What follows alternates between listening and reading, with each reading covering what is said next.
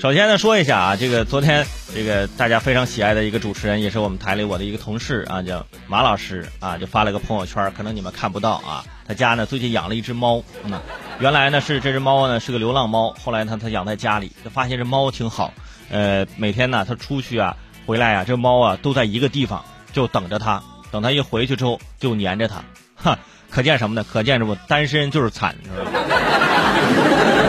那有个女朋友不至于养猫吧，对吧？啊，当然这是开玩笑啊。但是现在呢，的确啊，有很多流浪猫，你看着其实挺可怜的，是吧？人马老师还能收养一只，说明本身是吧？他这个良心呢还没有完全的泯灭，是吧？呃，最近的北大的学生呢，就给校园的流浪猫制定了一款小程序，在这款小程序上，每只猫都有姓名。可以毕业，可以休学，呃，等等啊，这种词儿呢，实时的记录猫咪在校园里游走的这个留存状态，甚至还有专属的友情关系啊和叫声档案。呃，北大猫协呢，你看这协会是吧？北大猫协还呃还会用这个绝育和送养的方式控制流浪动物的数量，促进校园动物和学生的和谐共处。你看人家北大都是流浪猫，这当当年我们学校啊。一点都不夸张，我们学校流浪猫都没有，流浪狗有一些，而且有一次啊，我们学校出现了野猪，你知道吗？可见我们学校之偏僻，你知道吗？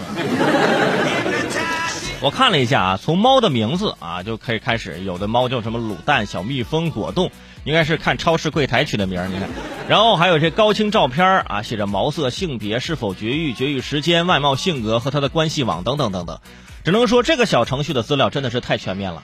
绝育时间啊，都备注的明明白白。对于猫来说，没错，就是那一天啊，朕从此放弃打江山的那一天啊，真的后宫都没有了，打啥江山呢？是吧？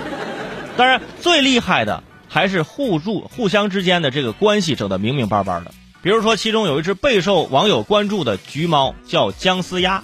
你看，猫的名字叫鸭，你说这玩意儿 很奇怪啊。性格怕人，安全距离要一米之外。它的关系网是曾经追过一只猫，叫做一米。跟其他的猫关系都不好，而且其他猫的关系网中也有些备注说不喜欢姜思鸭，我就很好奇了。我很好奇这个北大猫协呀，你每天是不是都得排班的去轮流蹲守每只猫？而且有学生表示说，猫协每年招新呢，都有大量交了会费或者捐款之后就跑的啊！这我这我这我就是喜欢猫，嗯，那如果猫猫们懂事儿的话呢，看到这笔钱绝对会很感动。还有这么多好心人捐款啊啊，是不是？你说说，真的是可怜天下瞎操心，是不是？你捐款让我流浪行啊？你说把我领养了之后，直接做了绝育手术，是吧？不过有爱护动物的，也有不爱护的。比如说最近山东理工大学的大四男生那个虐猫事件，现在已经是被退学了。有大量的证据表明，虐待动物和犯罪行为有着千丝万缕的关系，因为人的欲望是有一个这种阀值的。当这个虐待动物的快感得不到满足时，很多人可能就走向了更可怕的深渊。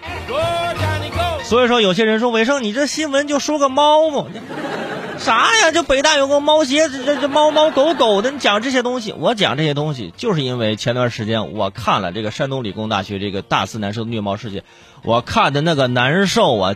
真的，就算他打上了马赛克，做了画面的模糊的处理，我真的整个人啊。”那两天的心情都不是很好，可能会想起那一那一刻啊，这个学生被退学了。你好好的想想，为什么现在社会大众对你这种行为啊，能可以如此的不满？而说到这个虐待动物，包括美国人道主义协会也调查，有有一个发现。说在因为在家暴中寻求救护的女性当中，有百分之七十一的女性的丈夫曾都曾威胁伤害过动物。